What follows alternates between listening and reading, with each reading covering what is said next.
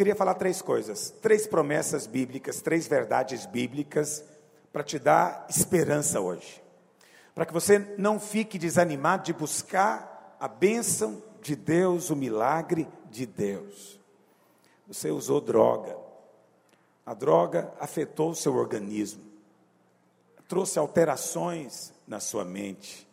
E o diabo fica dizendo: agora você vai ter que carregar isso o resto da vida, porque foi você que fez. Não, o Senhor diz: Eu vou desfazer o que o diabo fez, mas também vou desfazer o que você fez, porque eu amo você. Essa é a palavra do Senhor. Você fumou durante 50 anos. A fumaça do cigarro, a nicotina, o alcatrão produziram em você problemas. Você tem esses problemas hoje e o diabo convenceu você que você tem que carregá-los porque foi você mesmo quem os produziu. Você fez a bagunça, então fica quietinho aguentando ela. Essa é a palavra do diabo, não é a palavra do Senhor Jesus. Ele está dizendo que a graça e o amor dele alcançam você, mesmo quando fomos nós mesmos que fizemos. Portanto, ignore quem fez. Se foi você, se foi outro, se foi o diabo, não interessa. Ele vai restaurar novamente. Primeira promessa de Deus, Romanos capítulo 8, verso 28. Essa promessa é fundamental. Sabemos Sabemos que todas as coisas cooperam para o bem daqueles que amam a Deus, daqueles que são chamados segundo o seu propósito. Chamados aqui significa que foi chamado para a salvação. Quantos aqui foram chamados para serem salvos? Quantos podem dizer que ama o Senhor aqui? Então essa promessa é para você. Essa promessa não é para o mundo, essa promessa é só para os filhos. E ela envolve alguns pontos. Primeiro, tiraram o versículo? Ok, deixa aí, não mexe não. Primeira coisa que o texto diz: sabemos. Sabemos. Essa palavra no original é oido. O grego é uma língua muito expressiva. E às vezes, tem muitas palavras no grego que em português é traduzida como uma só. Esse é um caso desse. Em, em grego, você tem oido e você tem gnosco, que em português é traduzido como saber, conhecer. Mas são duas palavras que têm sentido bem específico no grego. Gnosco é um saber mental, que vem por investigação, aprendizado, estudo.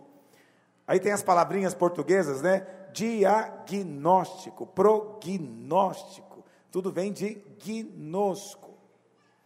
Mas oido, não. Oido significa um conhecimento espiritual, intuitivo, no coração. Nós chamamos de revelação. Você precisa ter revelação do Senhor a respeito dessa verdade aqui. É um saber espiritual, portanto, em primeiro lugar. Segundo, o texto diz: sabemos que todas as coisas cooperam para o bem. Diga, todas as coisas. Muito bem, o Senhor não disse que todas as coisas procedem dele, ok? Tem coisas que procedem do diabo. E essas coisas que procedem do diabo, Deus está dizendo: eu vou fazer com que coopere para o seu bem o diabo atacou você, Deus está dizendo: não se preocupe, eu vou fazer com que coopere para o seu bem. Quando dizem amém? Esse todas as coisas aqui também não significa que todas as coisas são boas. Tem coisas que são ruins, ok?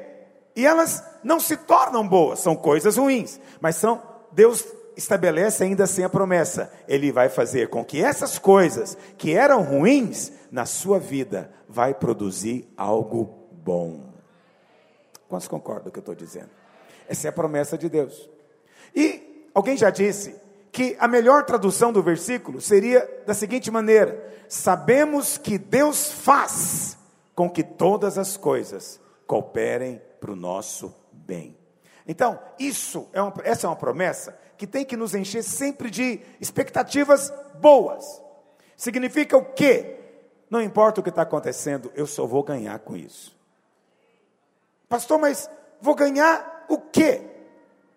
Coopera para o um meu bem? É muito importante você entender que bem aqui, não, você não pode colocar no lugar da palavra bem qualquer coisa. A Bíblia não diz que todas as coisas cooperam para a sua prosperidade. Não diz que todas as coisas cooperam para sua popularidade. Não, não está dizendo isso. Mas está dizendo que todas as coisas cooperam para o seu bem. E o que, que é esse bem? Você vai entender pelo contexto. Verso 29. Porquanto aos que de antemão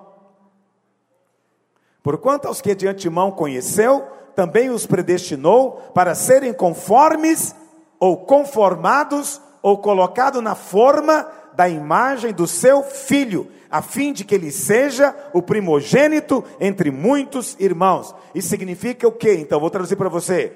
Deus faz com que todas as coisas cooperem para você se parecer com o Senhor Jesus. Porque nós fomos destinados a isso. Ele é o primeiro entre muitos irmãos, e o seu destino é ser exatamente como ele é como ele é hoje em glória, você vai receber um corpo em glória também. Mas presta atenção: tudo hoje, tudo coopera para o seu bem. Não importa a circunstância, não importa o que está acontecendo. Por isso, tem uma postura de, de estar em paz. Como nós lemos ontem lá em 2 Coríntios 12, Paulo diz que ele até se gloriava nas perseguições, lutas, nos problemas. Por quê? Porque todas essas coisas no final são para o meu lucro. Eu não perco nunca. Não importa a jogada que o inimigo faça, no final eu ganho.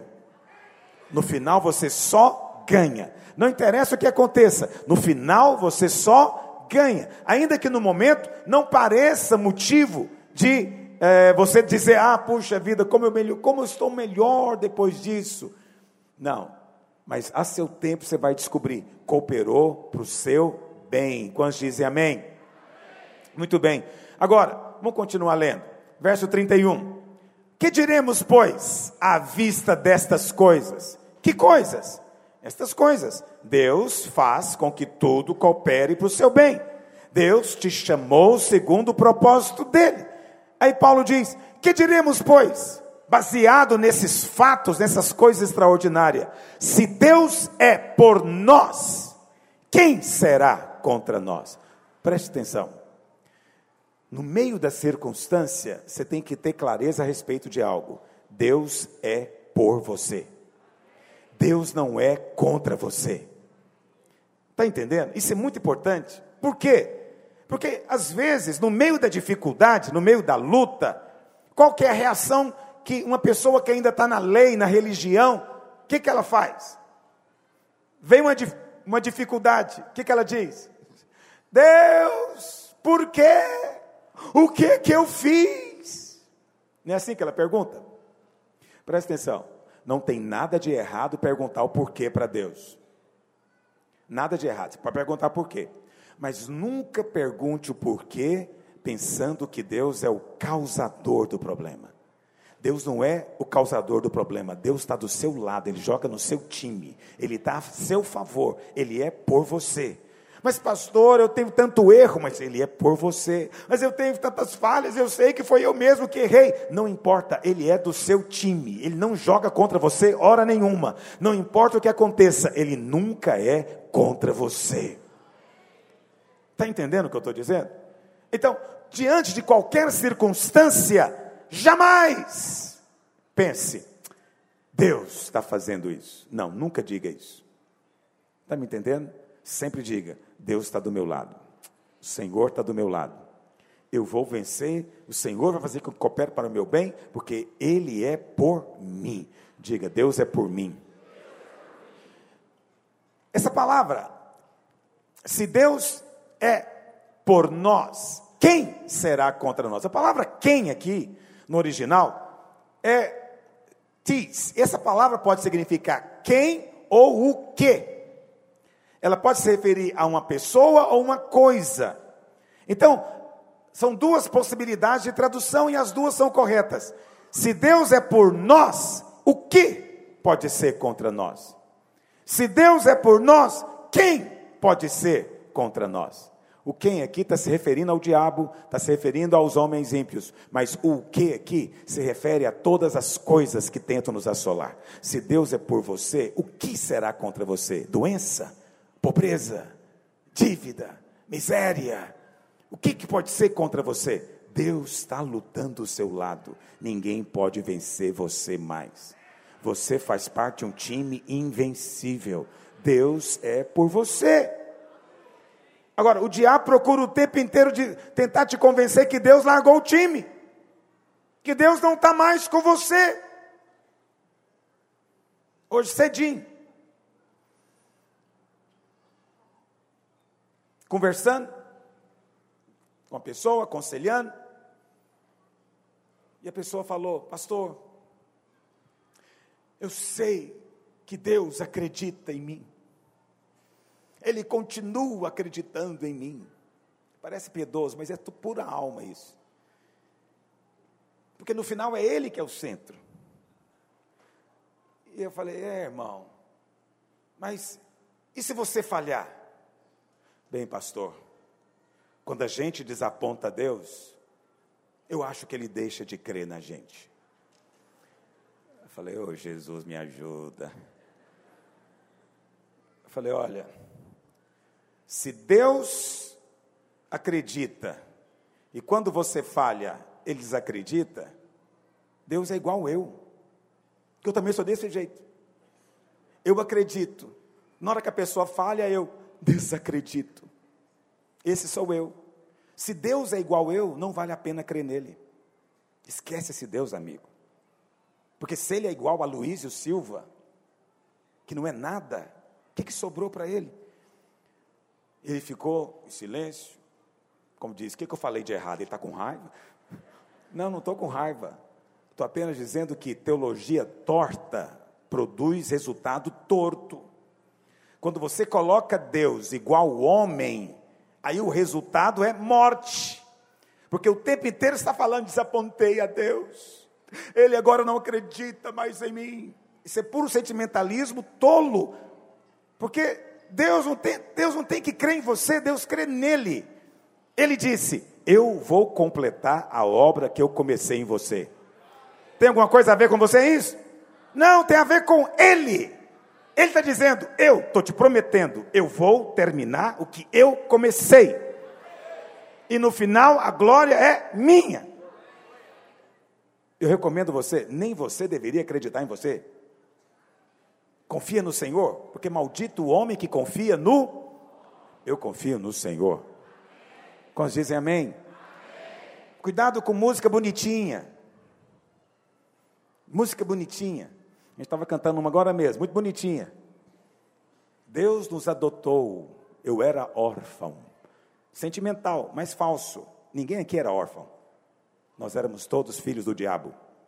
Nós tínhamos pai. Oh, agora ficou ruim demais, hein? Eu não, só sou você era, eu não. Sou filho da dona Elza. Pois é, é duro te contar, mas todos os filhos de Adão se tornaram filhos do diabo, filho das trevas. É chato dizer isso, é, a gente não fala muito disso, mas no final das contas, não é nem que Deus pegou o filho do diabo e trouxe para a casa dele. Falou: Você vai ser meu filhinho agora, tá, chifrudinho? Não, não, não. Foi uma coisa muito maior que Deus fez. Deus matou você em Cristo e ressuscitou você filho dele. Quando Cristo morreu, o seu velho homem, que era filho do diabo, morreu. Quando ele ressuscitou, entrou uma nova vida dentro de você.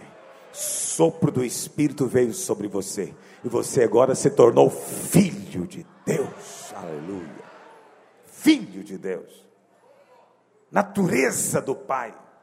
Herdeiro do Pai, junto com Cristo. A Bíblia fala que nós somos co-herdeiros. Amém, querido? Se Deus é por você, a pergunta de Paulo, quem será contra? Quem será contra? Quem pode ir contra você? Vamos só terminar de ler, eu já quero mudar para o tópico Aquele que não poupou o próprio filho vai te negar o quê? Ele não negou o filho.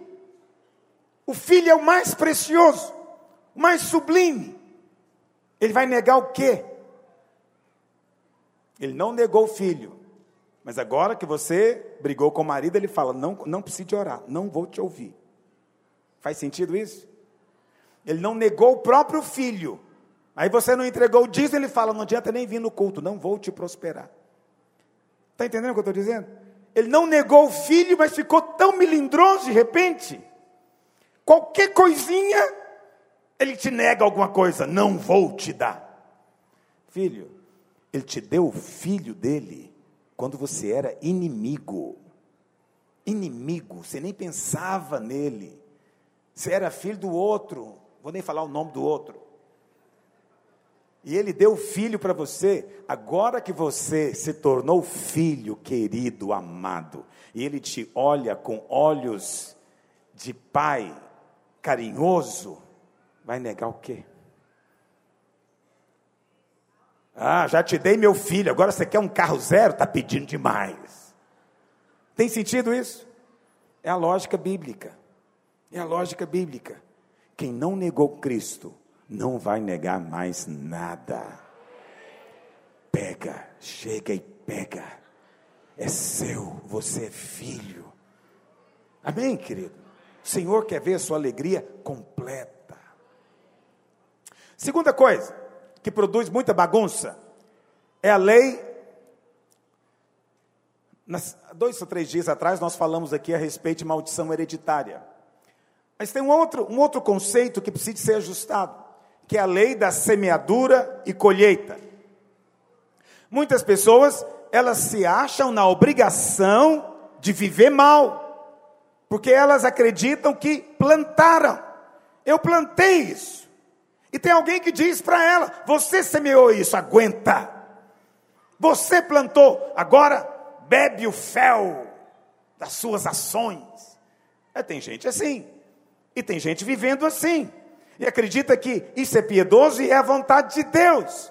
Mas eu quero dizer para você algo. Pastor, não existe lei da semeadura e colheita? Existe. Existe. Para o mundo, não para você para você não existe mais. Porque você foi transportado para o outro reino o reino do Filho do amor de Deus.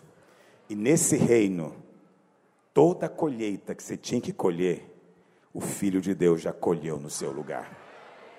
Todas as suas colheitas, Ele colheu no Calvário. Todas elas. Então você não tem mais que colher coisa alguma. Mas na Bíblia fala, pastor, de semeadura e colheita. Fala mesmo. Oséias, capítulo 8, verso 7. Vamos ler? Oséias 8, verso 7. Diz assim: Porque semeiam ventos, cegarão o quê? Então, esse é um, virou um ditado, está na Bíblia, mas é um ditado comum. Né? O sujeito plantou vento, vai colher tempestade. Isso é uma coisa comum. Existe para o mundo esse versículo foi escrito no Velho Testamento, no tempo da lei. Você foi agora transportado para uma nova aliança, superior, com superiores promessas. E nessa nova aliança, as suas colheitas, o Filho de Deus colheu por você. Não importa o que você plantou, ele colheu por você. Pastor, mas se não existe semeadura e colheita, o que existe então? Então é preciso distinguir. Semeadura e colheita é algo relacionado com maldição. Porque nós nunca colhemos nem de perto o tanto que plantamos. Se você planta um grão de milho, você vai colher no mínimo uma espiga com 600 grãos, no mínimo. Isso significa que, se você comete o pecado, esse pecado vai voltar para você multiplicado. Isso é colheita. Mas, pastor, pecado não tem consequências? Sim. Existe consequência do pecado. Consequência é diferente de colheita. Está entendendo o que eu estou dizendo? Então, você mentiu para uma pessoa. Qual que é a consequência disso? a outra pessoa agora não acredita em você. Você fala com ela, ela duvida. Isso é colheita ou consequência? Consequência. O que, que seria colheita? Colheita seria: eu menti para um, eu perdi todas as minhas amizades. Entendeu o que eu estou dizendo? Colheita seria: eu roubei 100 reais, vão me roubar agora 100 mil. Entende? Isso é colheita. A colheita é sendo uma proporção muito maior. E muita gente vive na expectativa de que o pecado dele vai achar ele. Uma hora dessa, o pecado dele vai encontrar ele. Você fez escondido, mas todo mundo vai saber. E você vive uma vida na expectativa da colheita. Aí no dia que a coisa ruim acontece na sua vida, qual que é a sua atitude? De rejeitar aquilo? Dizer que você não aceita a obra do diabo? Não, você se torna o quê? Resignado. Eu fiz. Eu, eu plantei, eu plantei. Deixa eu beber o cálice que está me reservado. Está entendendo o que eu estou dizendo? Muita gente vive resignado, vivendo mal, porque está acreditando em algo que não é mais para nós. As consequências são diferentes. Normalmente a colheita não é imediata, ninguém colhe na hora que planta, sempre é bem depois. E às vezes é difícil saber Onde foi a colheita? Então, por exemplo, é muito comum, já ouvi demais isso. Né? Um certo crente sofre um, uma calamidade, um acidente, alguma coisa, uma doença, e sempre tem alguém para dizer: nunca, a gente não sabe, a gente não sabe o que ele semeou no passado, a gente não sabe o que, que ele está colhendo. Aí a pessoa, coitadinha, que está sofrendo, ele fala: o que, que será que eu semeei? Aí ele começa a arrepender até das formiguinhas que ele matou. Você está rindo? Mas aconteceu isso com um pastor nosso, que ficou doente, muito doente. Mas por causa dessa teologia torta, ele dizia que ficava confessando até isso. Ele, porque ele achava que Deus era contra ele. Que ele precisava de aplacar a ira de Deus. Deus estava do lado contrário. E ele está de cá e Deus está de lá. Exatamente o oposto do que a Bíblia diz. Deus é por nós.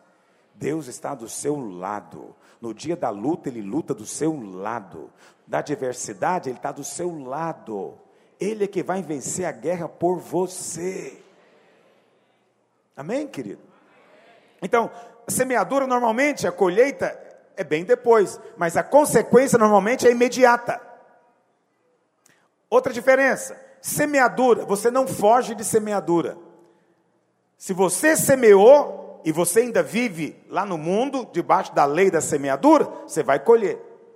Mas você sabe, consequências, você pode até fugir da consequência. A consequência não é uma lei inexorável, inevitável. Tem gente que foge da consequência. Foge ou não foge?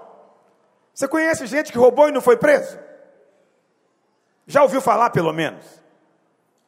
Ou você já roubou quando você era criança? Nem que seja balinha no supermercado? E não aconteceu nada. Pode acontecer, pode não acontecer. Consequência. Você pode errar com alguém e a pessoa não ligar. Ou seja, não teve grandes consequências. Ok? Mas lembra, pecados têm consequências. A terceira lei de Newton: para toda ação vai acontecer uma reação de igual força em sentido contrário. Se você não estudou isso, estou te ensinando até física, aleluia. Entendeu? Essa é a lei de, a terceira lei de Newton, que é uma coisa que nós estamos sujeitos. Assim como tem a lei da gravidade, que se eu pular aqui eu vou cair, também tem a lei da ação e reação. Ou seja, para todo ato vai ter uma consequência. Então, não. Eu me lembro da minha filha mais velha, era pequenininha, eu disse para ela: não ponha nada na tomada. E ela perto de mim brincando, ela com um grampo. E ela com um grampo. E ela, ah, eu coloco, eu coloco. E ela colocou o grampo. Você sabe o que aconteceu? Ela ganhou um choque. Ela virou para mim e bateu em mim. Ela falou: Você fez isso comigo. Eu falei: Eu não fiz nada. Eu quero te contar que essa é a vida.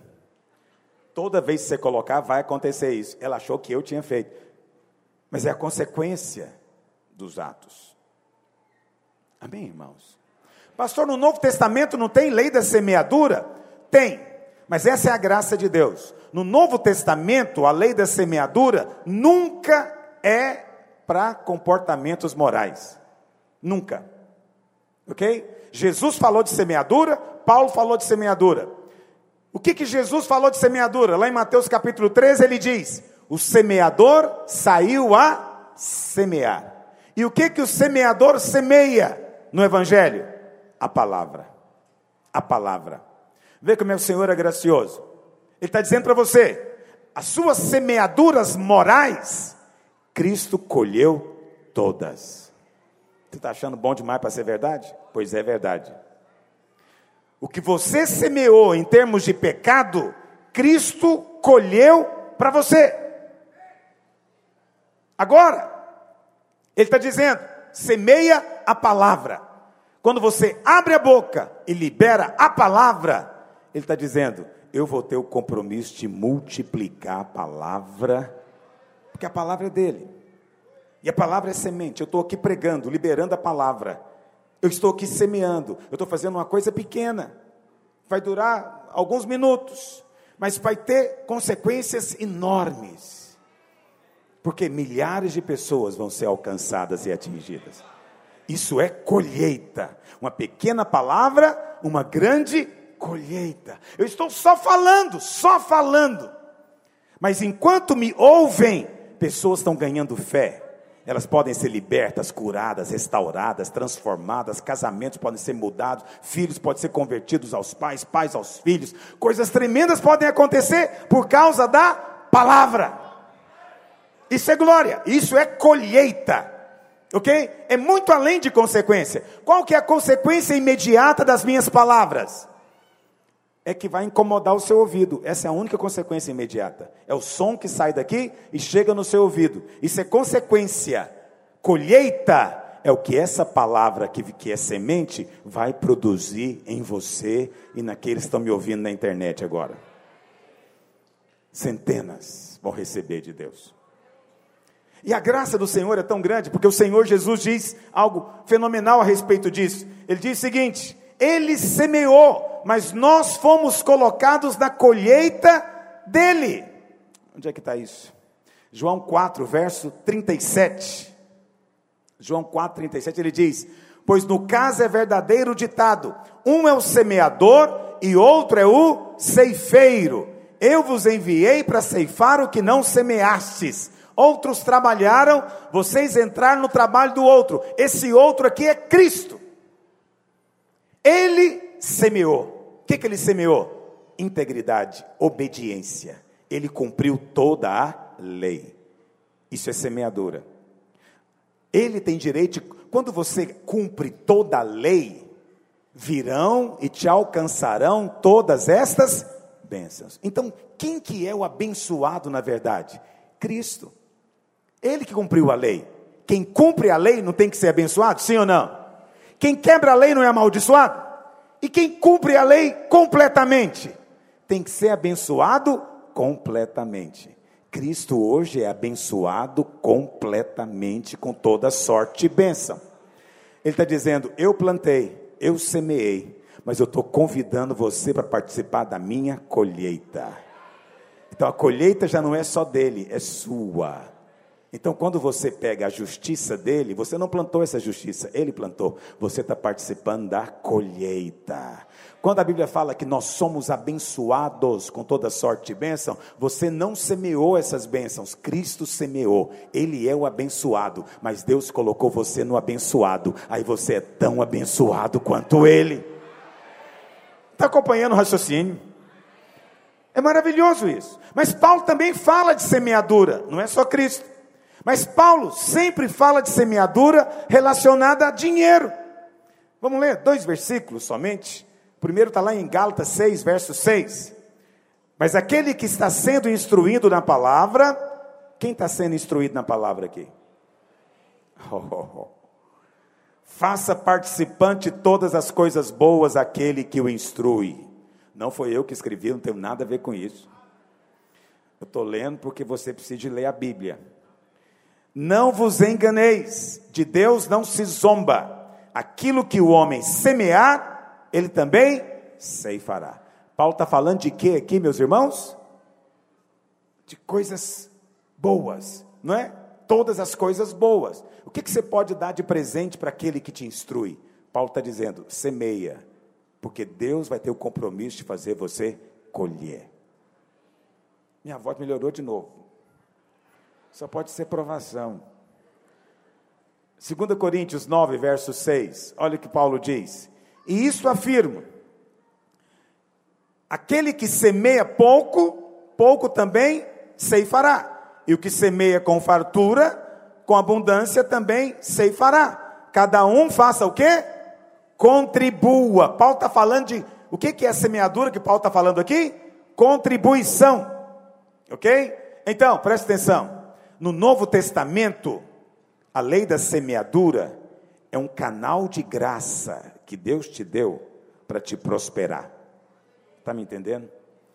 É um meio sobrenatural de prosperar você. Quando você precisa de prosperar, Deus falou o quê? Eu te dei um meio, te dei uma semente, semeia ela, que eu vou fazer ela superabundar na sua vida. Então, no Novo Testamento, a lei da semeadura e colheita é só para coisas boas para as coisas ruins. E Cristo já levou as nossas colheitas todas. Amém? Terceiro ponto, vou encerrar com esse ponto, Salmo 23. Salmo 23, projeta por favor. O Senhor é o meu pastor, nada me faltará. Ele me faz repousar em pastos verdejantes. Quem é que me faz repousar, meus irmãos? Ele. Ele leva-me para junto das águas de descanso. Quem me leva para a água de descanso? Ele. Ele refrigera-me a alma. Quem me refrigera a alma? Ele. Ele me guia pelas veredas da justiça por amor do seu nome. Quem me guia pelas veredas da justiça? Mas aí vem o verso 4 que diz: Ainda que eu ande pelo vale da sombra da morte, foi Ele que levou você para lá? Foi Ele que me levou para lá. Aquele que leva para águas tranquilas, veredas de justiça, que te leva para pastos verdejantes, vai te levar para o vale da sombra da morte? Como é que você foi parar lá então? Porque você quis ir, não foi ele que te levou, você foi. Aqui eu tenho o terceiro ponto, eu acabei voltando para o início, aleluia. Você saiu da vereda da justiça você largou os pastos verdejantes. Você que rejeitou as águas tranquilas que refrigeram a alma. E você resolveu, atraído, não sei pelo que, você resolveu ir para um vale sombrio, escuro, cheio de morte. E aí, quando você chega lá, você entra em pânico, porque a vida virou uma miséria comparada com o pasto verde que você tinha antes, com a vereda da justiça que é regada, iluminada, maravilhosa, um lugar que refrigera a alma, você está se vendo num lugar horroroso. Mas aí o diabo, que é o Senhor sombrio, fala o que para você? Foi você que quis vir. Deus não tem nada a ver com isso. Não coloca Deus nessa história. Já ouviu essa conversa?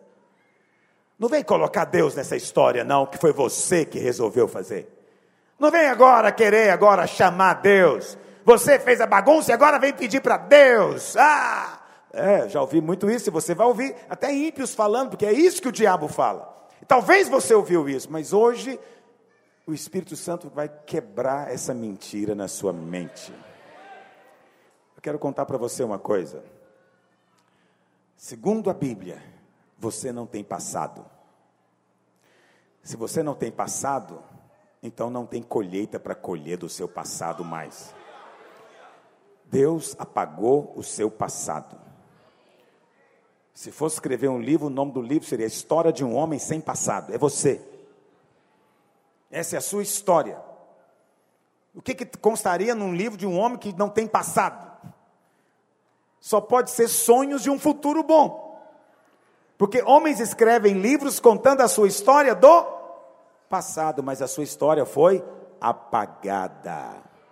E aí você fala, eu tenho que escrever o livro, vou colocar o quê? você vai colocar as expectativas que o Espírito pôs no seu coração. Quem não tem passado, não tem pena para cumprir, não tem crime para ser cobrado, não tem dívida para ser cobrado, não tem colheita para colher. Quem não tem passado, filho, está justificado. Aleluia! Veja, Davi está dizendo: olha, eventualmente, eu sou essa ovelha, o Senhor é o meu pastor, e eu sou essa ovelha que se desviou e foi para o vale da sombra da morte. Mas aí ele diz: ainda que eu esteja lá, eu não vou temer. Mesmo que eu mesmo tenha escolhido ir para lá, eu não temerei. Por quê? Mesmo assim, o Senhor não me deixa. Ele está comigo. Ele está comigo. Você, você pode ser como aquela ovelha que largou o aprisco e sumiu. Mas ele é o bom pastor que deixa as 99 e vai atrás de você. Aleluia. Oh, irmãos, eu estou sentindo unção de Deus. Quando a unção de Deus vem é para quebrar coisas, quebrar cadeias, mentiras na mente, jugo nas costas, pesos antigos. Tem coisas antigas que o Espírito está quebrando hoje. Tem coisa que você está carregando há muitos anos, barulho de corrente pela casa, parece um fantasma. Essas correntes serão quebradas todas hoje porque elas são ilegais, ilegítimas, você não tem passado. Não há nada, nada consta contra você, nem o seu nome consta mais lá, porque ele agora está escrito em outro reino. O livro da vida é o registro de nascimento do céu, e o seu nome está escrito lá. E você tem sobrenome, você tem pai. Quantos entendem o que eu estou dizendo? Você sabe uma vez, Paulo, não fala de Abraão primeiro. A Bíblia fala que uma vez Abraão, Deus chamou ele para peregrinar na, peregrinar na terra. Mas ao invés de ficar na terra de Canaã, quando veio a seca, ele resolveu descer para o Egito, diz a Bíblia. Está lá em Gênesis 12, 13, depois você leia. E na Bíblia, descer para o Egito significa desviar da fé. O Egito é símbolo do mundo. Então, Abraão, o pai da fé, desceu para o Egito, estava num lugar alto, foi para um lugar baixo, para o Egito. Chegou no Egito, arrumou uma confusão lascada, mentiu que Sara era irmã dele, e Faraó mandou buscar Sara para ser esposa dele. Olha que confusão que ele arrumou. Deus, tem, Deus tinha um plano. Sara ia ser mãe de Isaac, ela não pode ser esposa de Faraó. Faraó é um símbolo maligno. Deus então intervém. Deus vai lá conversar com Faraó, devolve a mulher porque ela tem marido. E Faraó, com muito medo, olha o que a Bíblia diz: ele devolveu Sara e deu para Abraão escravos, ouro e prata. Presta atenção, quando você erra, você não fica esperando ficar mais pobre? Abraão errou, ficou mais rico. Ele foi embora do Egito mais rico do que era antes. Aí você fala, tem crente que realmente não tem jeito, o cara até desviado ele prospera. Não, o irmão está aqui, não está no Egito, não. Não. Estou te vendo. Aleluia. Mas continue dando glória a Deus, porque me encoraja muito, você sabe disso. Olha para cá. Aleluia. Você é mesmo. Olha para cá. Abraão poderia ficar na expectativa: estou mal, Deus agora vai me castigar, vou sofrer. Não, Deus foi lá no vale da sombra, conversou com o Faraó. Aliás, quando Deus conversa com o Faraó, o pau quebra para o Faraó. Não é? A situação ficou feia para o Faraó. Faraó teve que dar dinheiro para Abraão. Abraão ganhou mais gado, mais ouro e voltou para casa ainda. Como que acontece isso? para te mostrar a graça de Deus é justamente na fraqueza que ela é vista, não na sua força. Está me entendendo? É, esse, é essa loucura da pregação da graça. Você prega isso, o crente religioso fica enlouquecido. Porque ele fala, está estimulando a cair da fé. Não estou, não. Não estou, não. Estou estimulando ninguém a ir para o pecado. Estou apenas dizendo para você que se porventura você já foi para o vale da sombra, ele não te deixa. Ele está com você e vai trazer você de volta. E vai colocar uma mesa para você na presença dos adversários. E aí, quando você voltar, você vai dizer: bondade e misericórdia me seguem todos os dias da minha vida. Havia bondade na beira do rio, havia bondade no passo verdejante, e havia bondade no vale da sombra da morte, ele não me deixou. Então ele olha para frente e fala: bondade e misericórdia vão me seguir agora todos os dias da minha vida, porque ele já provou que me ama. Aleluia! é a graça do Senhor. Vou encerrar com essa história. Paulo, o apóstolo, ele diz várias vezes que ele foi chamado a pregar para os gentios. Um belo dia, ele resolveu ir para Jerusalém, pregar para os judeus. E profetas como Ágabo disseram para ele: não vá. O, o profeta falou pelo Espírito: não vá. Os irmãos disseram: não vá. Paulo falou: eu vou. Eu não ligo para viver ou morrer. E Paulo foi. Eu não vou discutir com você, mas eu acho que ele saiu fora do chamado dele. E lá em Jerusalém o pau quebrou. E lá ele foi preso, e foi uma confusão, apanhou, foi para a cadeia. E aí Paulo apelou para a Suprema Corte em Roma, colocaram ele no navio.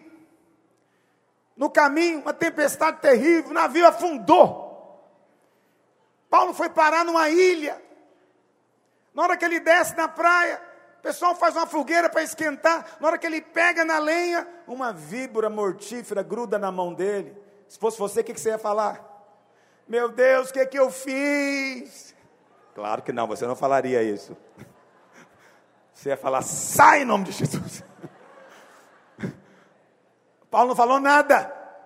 Paulo pegou a cobra, pôs ela em cima do fogo, ela soltou dele, e os nativos ficaram esperando ele espumar a boca, começar a dar um, um, um, um, um acesso, como é que fala? Convulsão. Quando eu era criança era acesso que falava. dar um acesso. Esse cara esperando Paulo, mas Paulo ficou tranquilo. Mas veja, só aconteceu, parece que bagunça. Mas Paulo, o Senhor estava com Paulo o tempo inteiro. O Senhor diz: ainda que você ande pelo vale, pelo naufrágio, por cobras peçonhentas, eu estou com você. A Bíblia fala que Paulo. Aí os nativos pediram oração. A Bíblia fala que todos os doentes da ilha vieram para Paulo orar, todos foram curados, todos, todos. É um dos poucos relatos dos apóstolos em que se diz que todos foram curados, todo mundo. Até o governador da ilha estava doente, foi curado. E você fala, mas esse cara estava fora do, do, do, do propósito? É, na nossa opinião teológica, às vezes ele estava fora, ele devia estar pregando para gentio, porque lá na ilha era só gentio, deu tudo certo. Mas Deus tem, presta atenção que eu vou dizer para você, Deus tem sobre excelente graça reservada para você para você como filho. Não importa o que você fez no passado, que resultou em bagunça hoje. Bagunça na sua saúde, bagunça nas suas finanças, bagunça no seu casamento. Você bagunçou um montão de coisa. Mas eu quero dizer para você: o Senhor não te deixa. E se você hoje clamar ao Senhor, Ele vai arrumar a sua bagunça. E vai fazer isso com alegria, porque Ele ama você. E esse segunda parte da sua história vai ser mais gloriosa do que a primeira. Porque você vai dizer: bondade e misericórdia realmente vão me seguir todos os dias da minha vida. Porque a graça e o favor de Deus me alcançaram. Alguém diga glória a Deus, porque essa é a bênção de Deus sobre nós. Aleluia. Aleluia. Glória a Deus. Vamos ficar de pé.